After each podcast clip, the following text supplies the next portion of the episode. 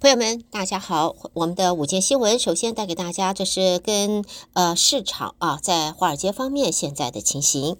在利率上升的加持之下，美国银行 Bank of America 第一季的营收和获利都优于市场预期。不过，相形之下，另外一家华尔街巨头高盛，他们的上一季获利却下滑了百分之十八。主要的原因是因为固定收益部门表现疲软，还有呢，出售消费者部门部分贷款投资组合的损失。高盛在今天说，受到出售消费者部门 Marcus 部分贷款投资组合损失了四点七亿美元的冲击，再加上债券交易部门表现比预期弱，公司今年头三个月的营收下滑了百分之五了，不如市场预期的这一个情形。那么同日呢，也公布了上一季财报的美国银行，尽管在今年前三个月的存款减少了两百亿美金，营收还是两百六十三点九亿美元，也优于预期的两百五十一点三亿美元。净利息收益是美国银行上季获利的主要推手。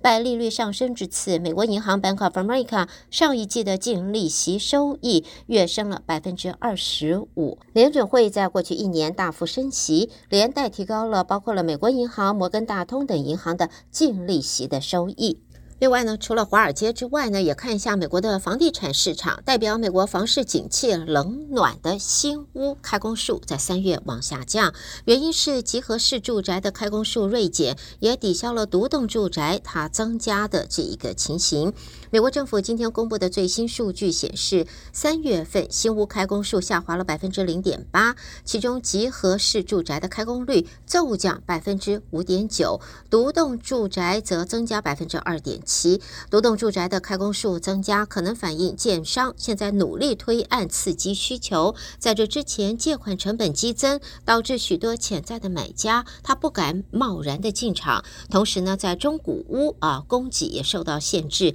有利建商抓住这个机会推出新的建案，来满足市场方面的需求。同时呢，跟欧洲相关的，看到欧洲议会今天通过了对欧洲联盟气候政策进行大刀阔斧的改革，变得更具企图心。在法案的内容包括了提高欧盟碳市场的减碳目标，预料将会让在欧洲污染环境的成本。会要往上升高。欧洲的碳市场制度强迫发电厂和工厂在制造污染的时候得要购买碳权。这项措施有二零零五年以来，已经使得相呃相关产业的碳排放锐减了百分之四十三。尽管如此，为了达到欧盟更具企图心的气候目标，碳市场现在面临需要改革的局面了。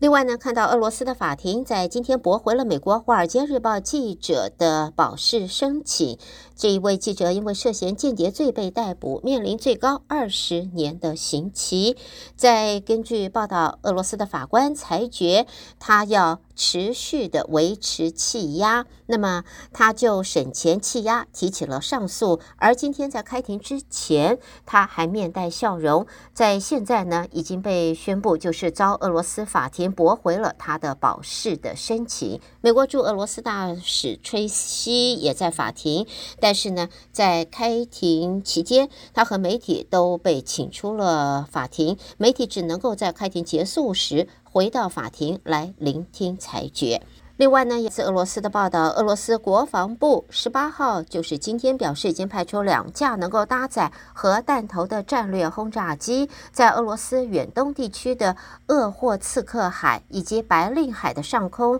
例行巡逻飞行。日本防卫省稍后也发表声明，表示已经紧急出动一架战机，因应在日本海上空搜集情报的俄罗斯飞机。然后呢，稍晚又发布声明，表示日本方面在昨天以来就已经。观察到八艘俄国舰艇由北海道附近的呃里文岛驶入了宗谷海域，包括了两艘驱逐舰，再加上六艘巡逻艇。看到呢，在现在中国国务委员兼国防部长李尚福在今天说，他的莫斯科之行目的就在表明，在北京当局强化和俄罗斯战略关系的决心。继俄罗斯总统普丁上个月在莫斯科接待中国国家主席习近平之后，李尚福也在这个月十六号到十九号对俄罗斯进行正式的访问。好，在这呢，我们也看到，这是在北京方面啊，这一则新闻：北京一间医院在今天传出重大火灾，已经知道二十一个人死亡，事故原因正在进一步的调查。根据报道，这是位于北京市丰台区的长峰医院，火势是在北京时间十八号中午十二点五十七分开始，在北京当局多个单位出动救火，到下午一点半左右扑灭火势，到三点半的时候转。已疏散了七十一名的病患，但是到了傍晚六点，二十一名病患在转院之后宣告不治，而在有关当局还在表示在调查细节当中。好的，朋友们，这是今天的午间新闻，谢谢您的收听，下边欢迎收听继续带给您的精彩节目。